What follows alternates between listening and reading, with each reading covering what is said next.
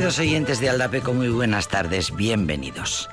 Las matemáticas están de actualidad, nunca lo han estado tanto.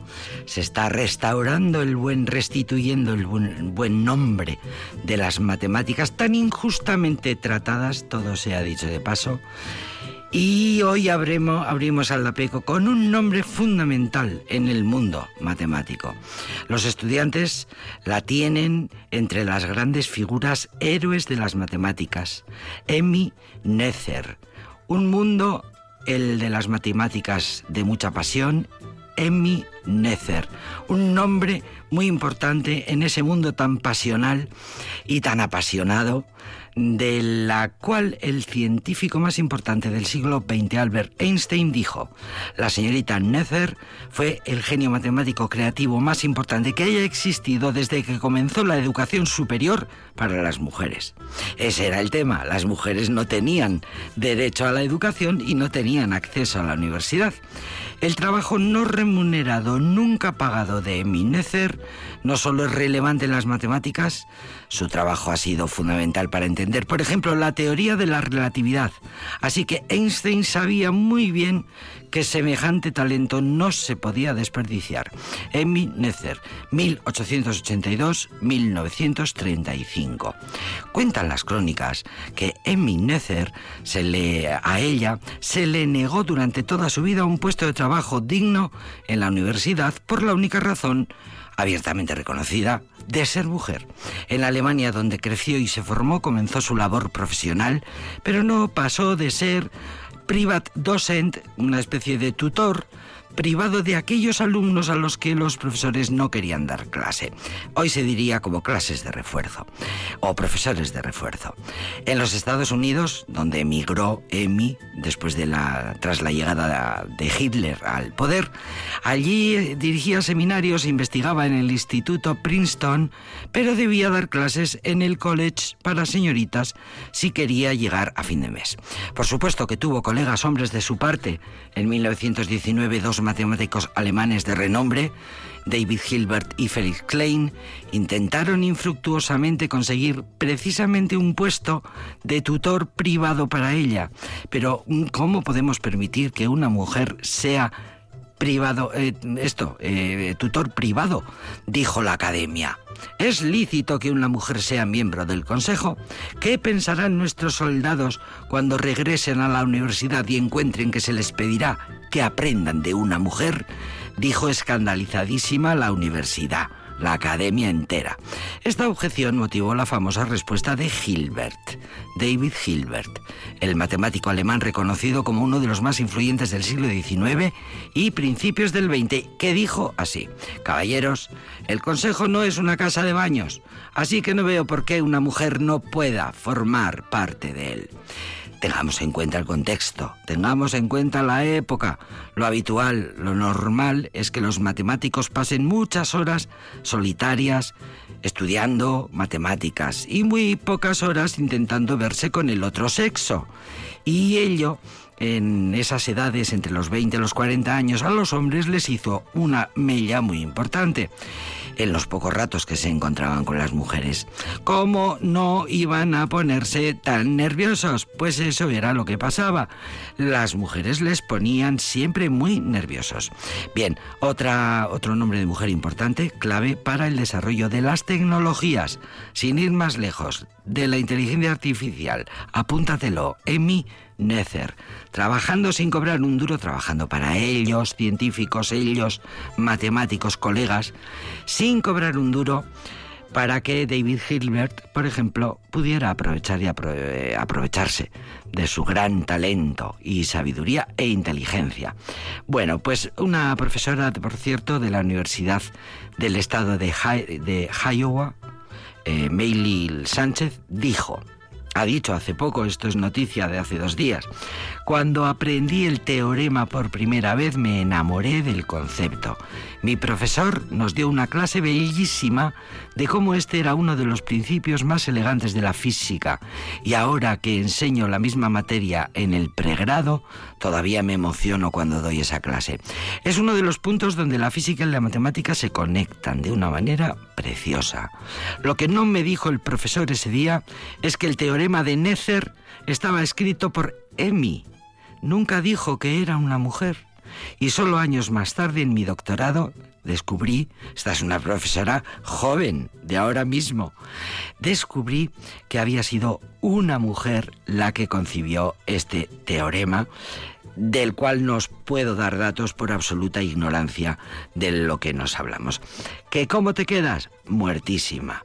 Bien, pues al tema, por cierto, vienen las profesoras hoy. Tenemos un estupendo segundo capítulo sobre el expolio británico del Partenón griego. El lunes pasado la profe Embrujo nos contaba cómo el Partenón estaba de rabiosa actualidad, como las matemáticas, eh, a cuenta de que las conversaciones entre dos altos mandatarios, mandatarios, el del albión británico y el griego, negociaciones para que la pérfida Albión devuelva a la tierra de los dioses del Olimpo los frisos y las piezas importantísimas del Partenón que en su momento en la guerra fueron robadas, expoliadas. Pues bien, hoy segundo capítulo, hoy la profesora Isidora, eh, perdón, Maite Muñoz que viene eh, nos trae el poema que Lord Byron le dedica a este asunto. En el poema, el gran poeta Lord Byron, británico él, defiende la expatriación y condena del expolio de las piezas monumentales que su propio gobierno británico cometió. Os va a encantar el poema, da muchísima luz a este tema que también está ahora mismo tema de conversaciones británico-griegas. Así que Imposible estar de mayor actualidad. A todo esto le vamos a poner una canción que le viene al pelo. Caótica belleza.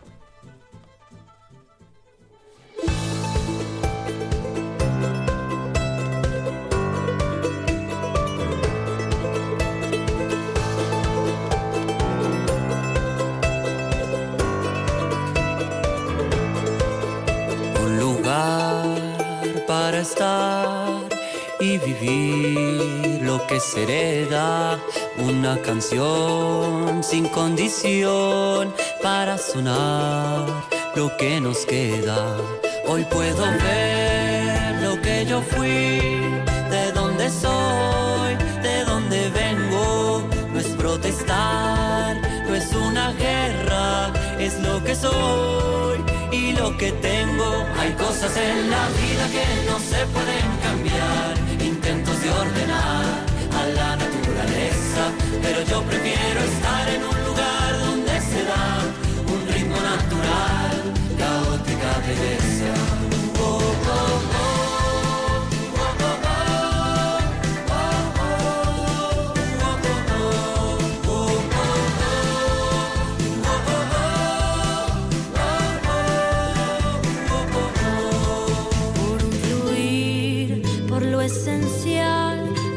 que nace, por lo que muere, por los sentidos y los sinsentidos, por lo que hay y nunca hubo.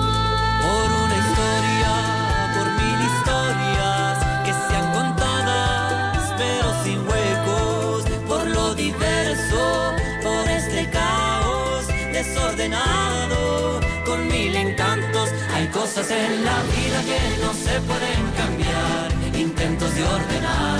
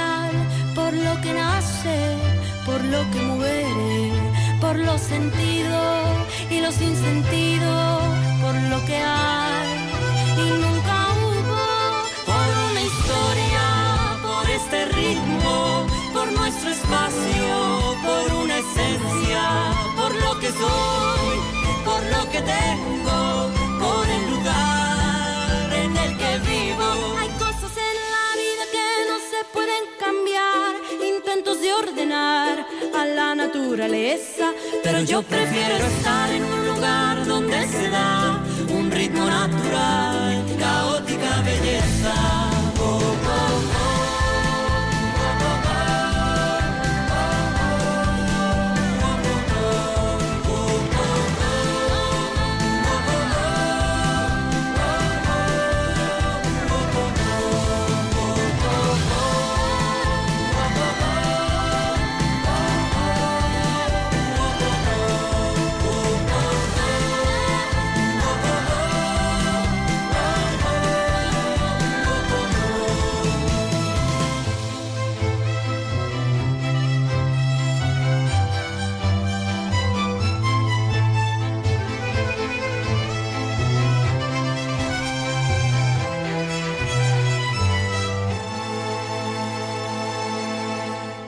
Hay cosas en la vida que no se pueden cambiar, intentos de ordenar a la naturaleza, pero yo prefiero estar en un lugar donde se da un ritmo natural, una caótica belleza por una historia, por mil historias que sean contadas pero sin huecos, por lo diverso, por este caos desordenado con mil encantos. Caótica belleza eh, y Natalia Lafourcade y eh, Esteman haciendo juntos este dúo maravilloso, la mexicana Natalia Lafourcade, un himno que habla de la identidad latinoamericana. Es una canción, dijo Natalia cuando la presentaba, que refleja la identidad y el sello bajo el cual se fue creando este disco. Es una canción de raíz que invita a aceptarnos como somos y a rescatar los elementos más bellos de nuestra cultura. Y para ello invitó al colombiano de Bogotá, Esteman. Este nombre, este hombre muy querido, este músico, también muy querido y muy importante y relevante en la música latina, hispana, en la en fin, en todo lo que habla, se habla en español, en el mundo que ahora mismo está qué eh, hegemonía total la música latina y por ende el español. Y Esteban y su banda se arrimaron a este proyecto precioso. Esteban Mateus Williamson, eh, colombiano, compositor, y eh, Natalia Lafourcade, que todo lo que toca lo convierte en belleza, caótica o no caótica, pero belleza, belleza, belleza pura. Caótica belleza para empezar este programa que se llama Aldapeco.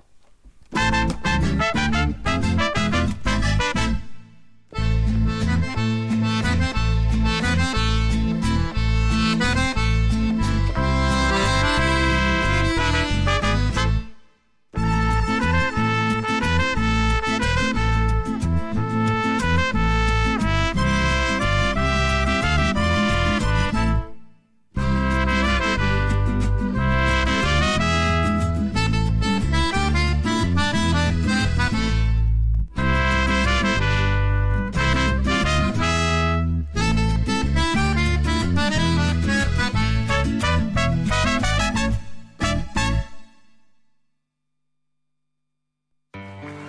gracias. Bueno, señores, ahora seguimos con una canción que ustedes conocen. Me emborracharé. Suéltala, Turco.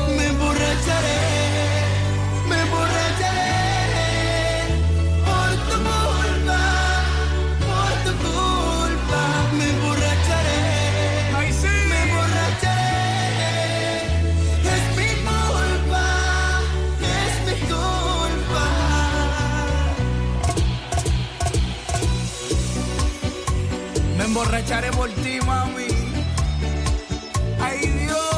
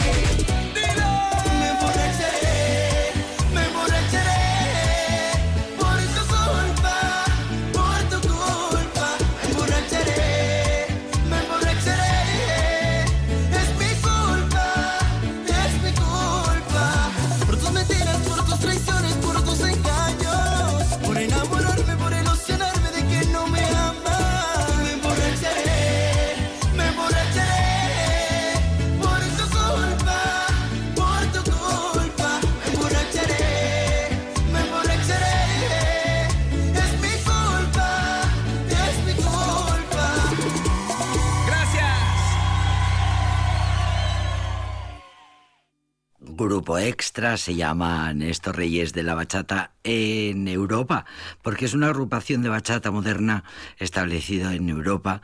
Todo un reto en Europa, donde se habla poco el español y no se entendía demasiado la bachata.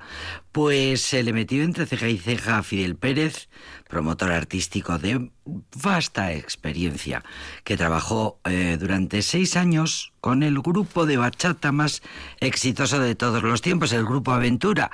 Seguro que lo recordáis los aficionados a la bachata, el de No es amor, es obsesión.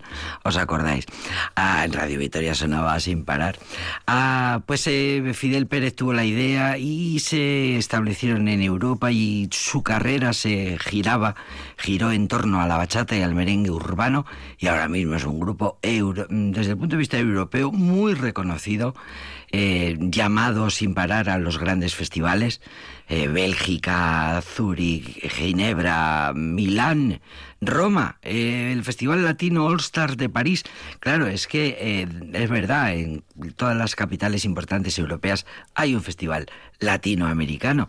Y, allí está este, este grupo de, bachata, que es lo, más ahora mismo en la bachata, grupo extra, con su repertorio cargado de bachata moderna, merengue urbano y una mezcla de ritmos que va desde el reggaetón, el kuduro africano, el hip hop, hasta la salsa que todo viene de lo mismo, de las músicas africanas, del continente africano y de los de la música negra, extendida por el mundo y ahora eh, convertida en música en sones latinos que seguimos escuchando ahora con otro dominicano que se llama Prince Joyce.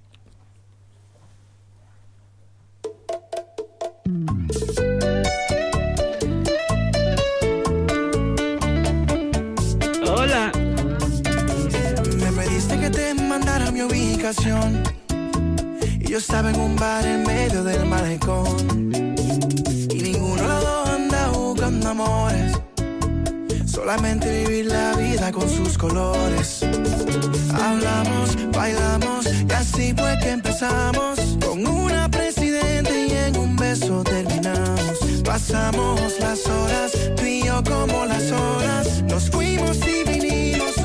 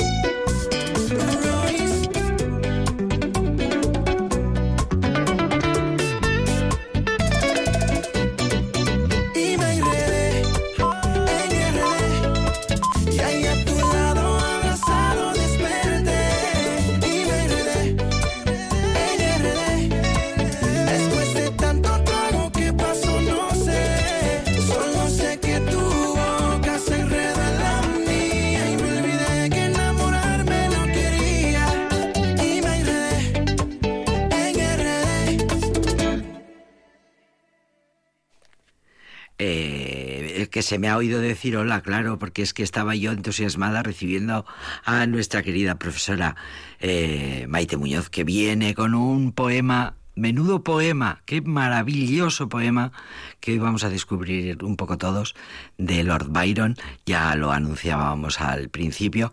Bueno, Prince Royce, hemos tenido aquí a Prince Royce, eh, este gran dominicano, este ya, en fin, en su territorio, mucho más eh, en su propia tierra y en su propia Latinoamérica, pues uno de los grandes neoyorquino de nacimiento, Prince Royce. Eh, dominicano de orgullo y de reivindicación eh, y de origen. Y pues uno de los grandes de la bachata ahora mismo, eh, República Dominicana, mm, principal potencia exportadora de bachata, la tierra de la bachata. Y recuerdo a quien empezó la dignificación de este ritmo popular, que como todos los ritmos populares, el tango también le pasó lo mismo, bueno, fue muy despreciado por parte de las altas, de las clases altas de los países correspondientes, que no querían admitir el- la maravilla que es eh, la música popular, hasta que ahora hoy, mira, algo hemos conseguido. Hoy la bachata como el tango son géneros muy aplaudidos en el mundo entero. Y tanto es así que hay un cantante que se llama el varón de la bachata.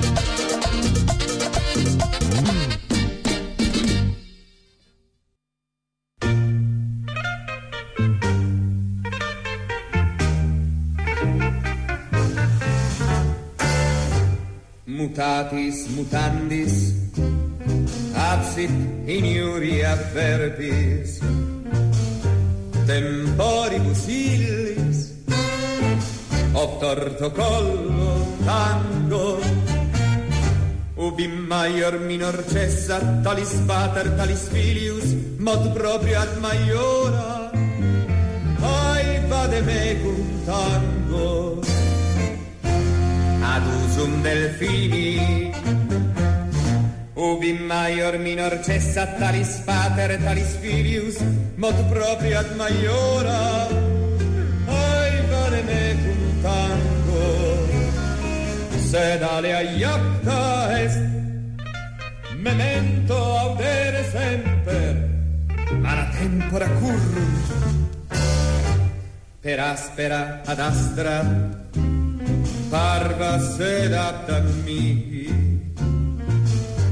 orribile viso, sed exabrupto tango, ubi maior minor cessa talis pater talis filius, mod proprio ad maiora, ai vademecum.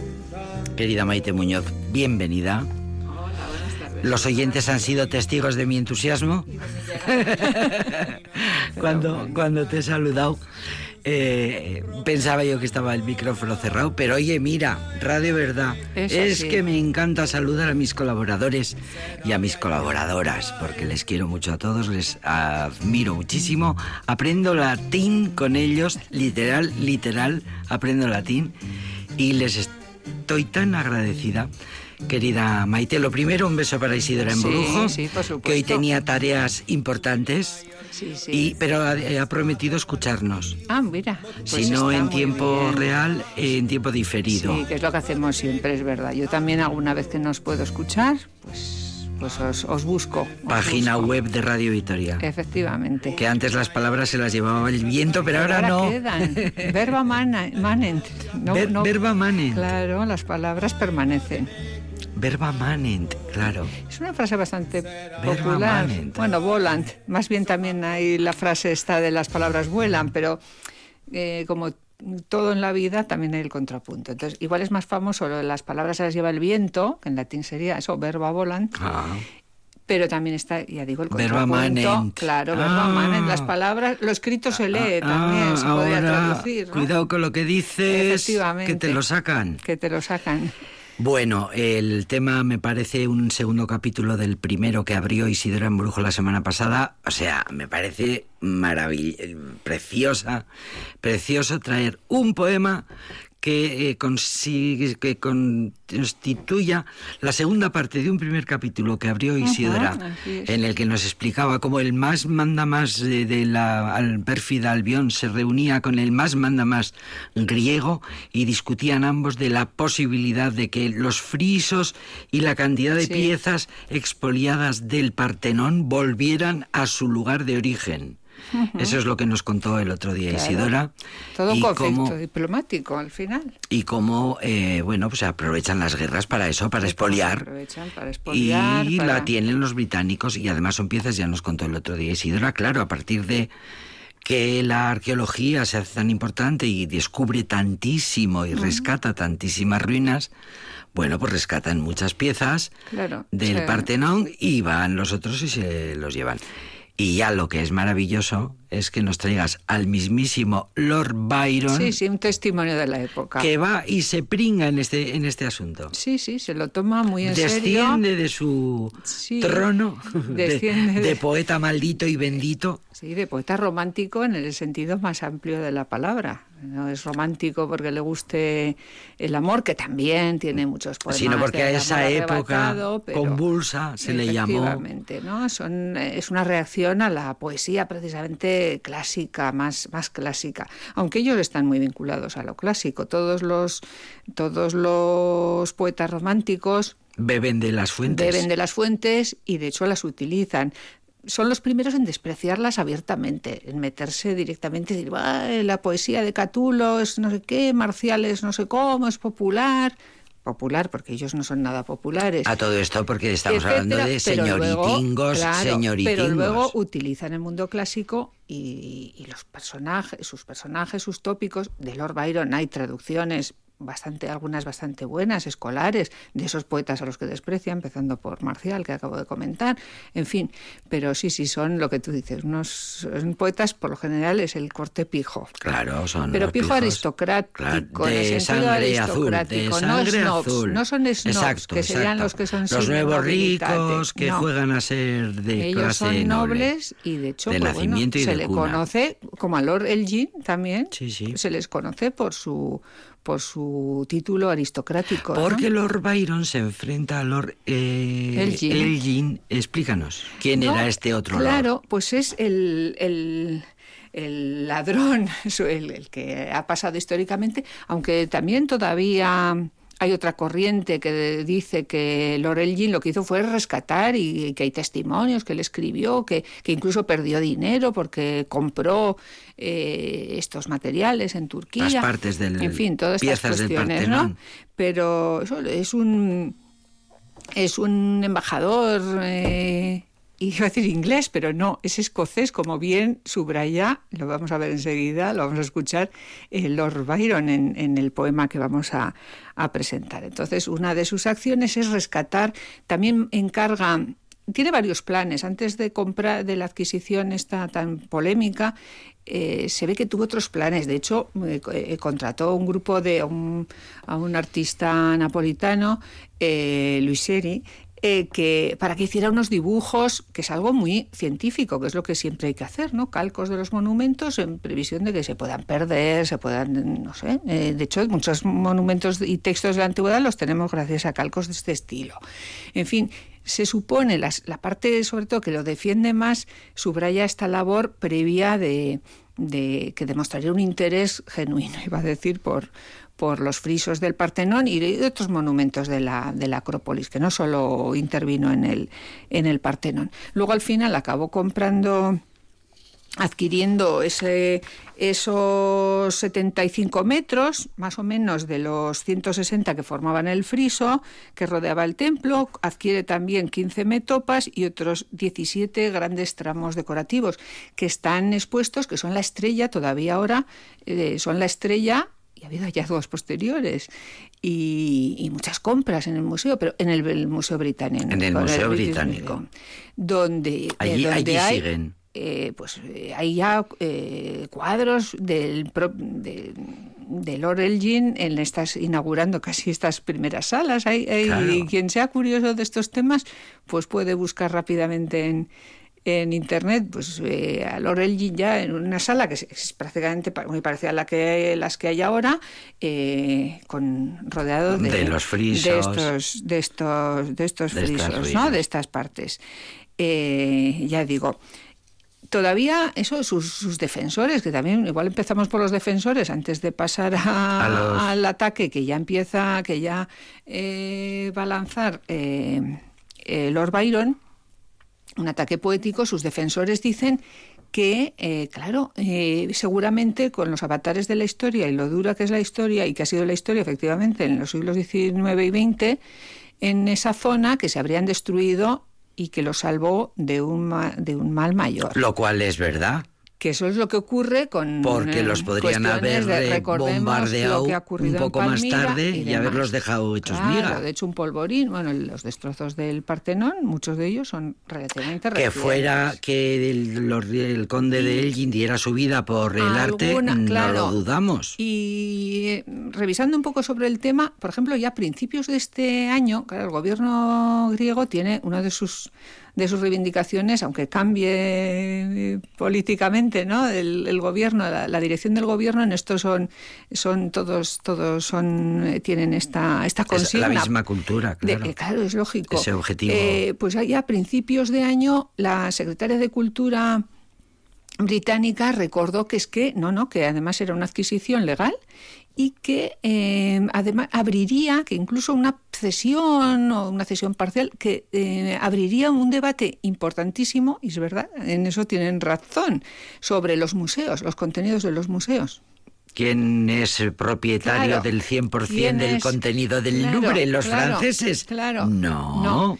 Y de hecho sí que es cierto. Yo, por ejemplo, en este año, en, en enero que estuvimos en un museo, en el Museo de Bellas Artes de Bruselas, había una exposición, vamos, en los, en los fondos que tienen en exposición, había algunos cuadros y tenían la historia, la intrahistoria del cuadro, denunciando precisamente que algunos de ellos, y los Eso estaban muy- exponiendo, eso es muy estaban- interesante. estaban, habían sido, pues muchas veces eran ventas fraudulentas o habían sido eh, robos también en unas circunstancias también gravísimas, ¿no? En la- eh, de, de- a, a judíos eh, millonarios Por ejemplo, o por eh, ejemplo. filántropos que tenían grandes colecciones de y que se saquearon también, ¿no? Por Ya Estamos hablando de saqueos. Sí, sí. Y era muy interesante, ¿no? Esa reivindicación dentro del propio museo de que los fondos no son siempre legales, ¿no? Esta maravilla que estáis contemplando no es nuestro, lo claro, robamos o había- en la, en Gran recuerdo también el- algunos que ya habían sido restituidos a sus familias. En los casos en los que hay familiares o esto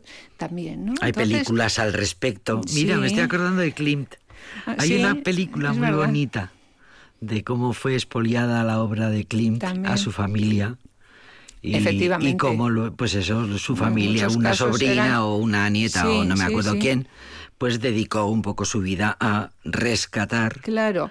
esa obra Y que los era... griegos, sobre todo, vamos a recordar ya también, ya que hemos empezado con los Byron, tenemos a Melina Mercuri, la de Ah, Has vuelto Melina, de la canción, ¿no? De, de Camilo VI.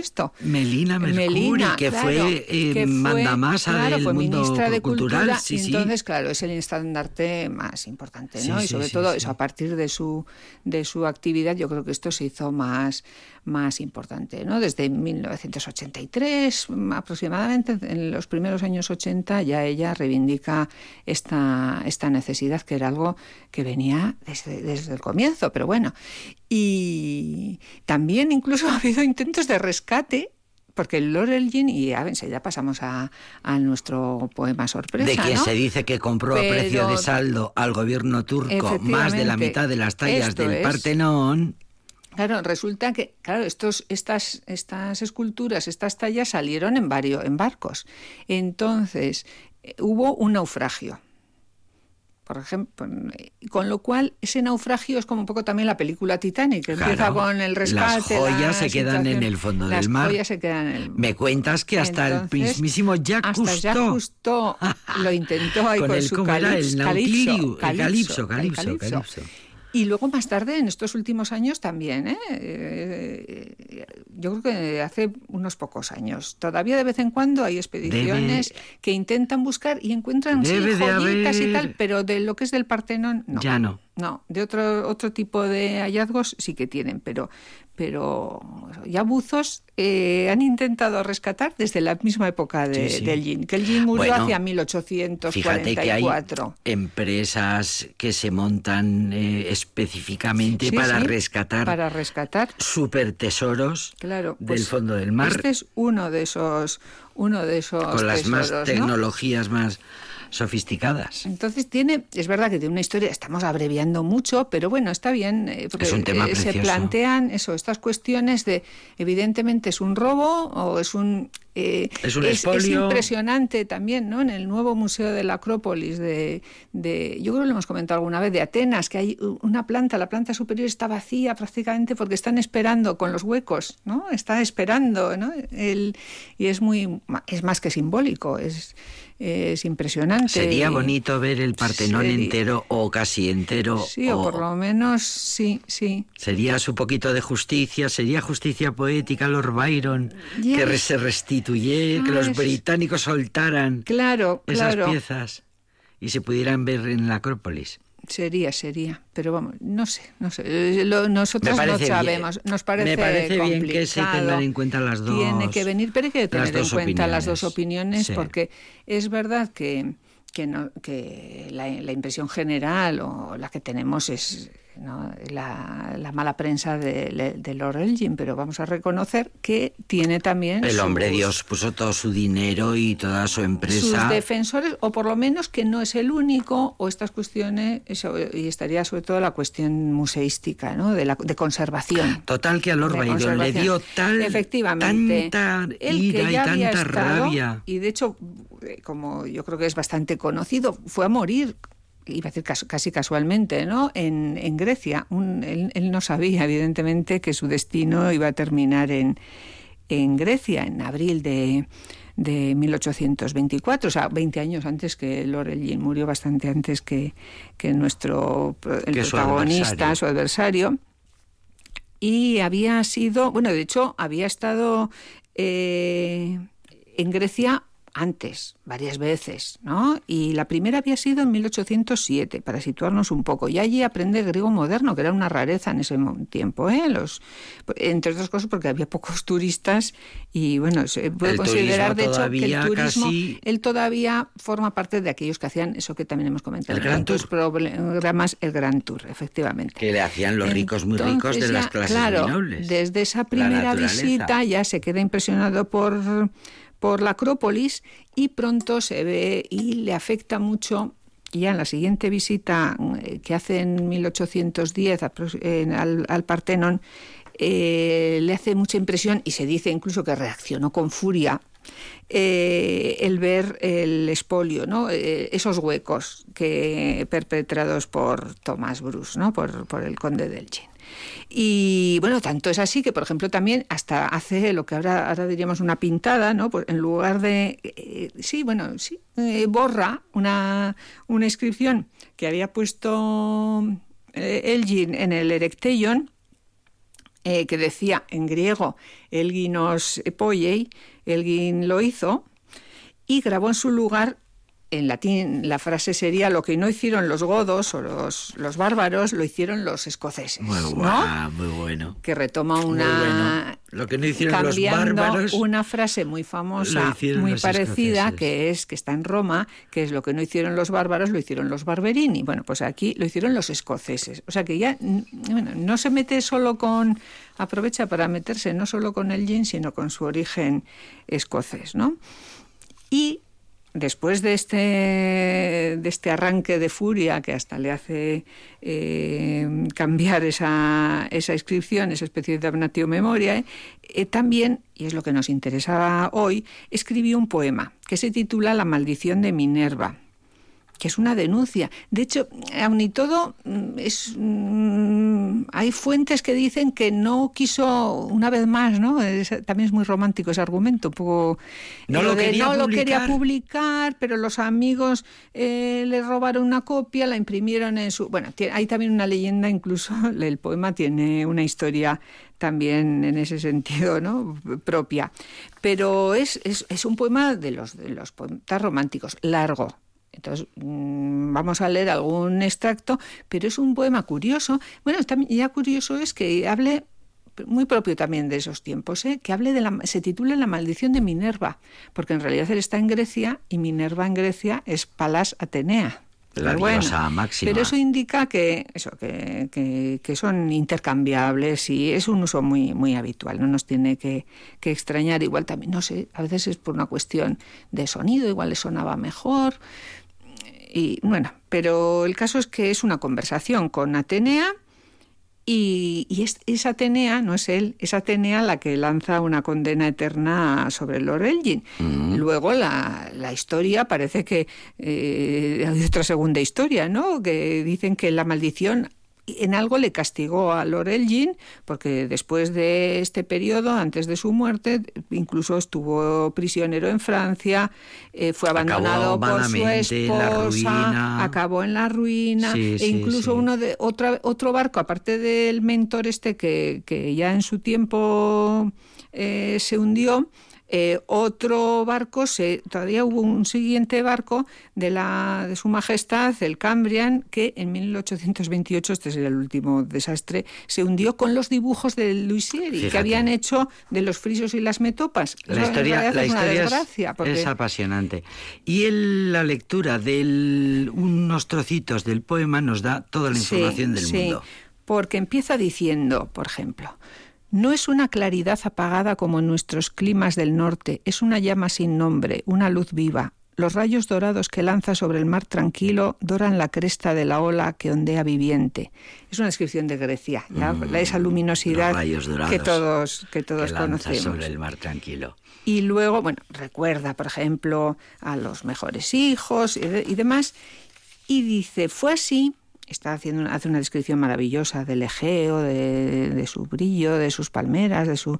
Y dice, fue así como en el templo de Palas, yo, es decir, Byron, observaba la belleza del paisaje y del mar solo, sin amigos, en esta magnífica orilla cuyas obras maestras y hazañas ya no viven más que en el canto de los poetas.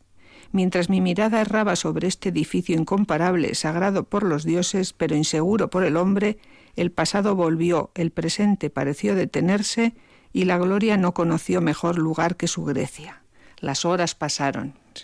Allí tuvo la iluminación de que aquello había que arreglarlo. Y sigue. Sumergido en mis reflexiones, buscaba la ayuda de los restos del naufragio de Grecia para reanimar los recuerdos de su valerosa raza, cuando de pronto una forma gigantesca avanzó ante mí y Palas me abordó en su templo.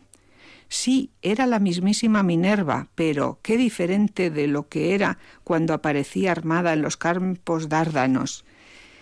Su casco estaba golpeado y su lanza rota parecía débil e inofensiva, incluso a ojos de los mortales. Está tocada. hasta, ella, ¿no? La describe y le dice, es el primer diálogo este que, nos da tiempo de leer. Mortal, Me dijo. El enrojecimiento de tus mejillas proclama que eres inglés, nombre antaño glorioso de un pueblo que fue el primero en potencia y libertad, decaído hoy en la estima del mundo, pero sobre todo en la mía. En adelante, Palas estará a la cabeza de vuestros enemigos. ¿Quieres saber el motivo de mi desprecio? Extiende la mirada a tu alrededor. Aquí, superviviente de la guerra y del fuego, he visto caer sucesivamente varias tiranías. Eh, Sigue ahí un poco y dice, mira este templo vacío y profanado. Profanado. Debes saber que Alarico y Elgin han hecho el resto para que nadie ignore cuál es el país que se ha convertido en un expoliador, el muro indignado que lleva su glorioso nombre. Así es Palas, tan agradecida que protege la gloria de Elgin. Allí está su nombre y allí reconocerá su obra. Aquí los mismos honores serán rendidos al rey de los godos y al par escocés. El primero basó su derecho en la victoria, el segundo no tuvo ninguno, robó, Robó. de manera innoble. Lo que otros menos bárbaros que él habían conquistado. Bueno, Es lo compara con un león, un lobo que llega atrás de él, un vil chacal, le llama un poco de todo. Hija de Júpiter. En nombre de Inglaterra ultrajada, permite que otro inglés redima semejante acción. No acuses a Inglaterra, ella no fue su cuna, no. Palas, tu expoliador es... Es un escocés. Caramba, con el el- es bastante más largo Caramba. el poema, pero... Ay, qué bonito. Pero... Nos lo vamos. dejamos ahí abierto. Eh, por favor, Maite, por favor, vente a leerlo, vente a leerlo Otro otro, día, día. eh, Hoy nos has contado todo el contexto histórico, que es muy importante. Tercer capítulo y leemos Ah, pues más partes de Porque este es muy poema jugoso. maravilloso. Qué bonito, qué bonito, querida Maite Muñoz, gracias. Gracias a vosotras.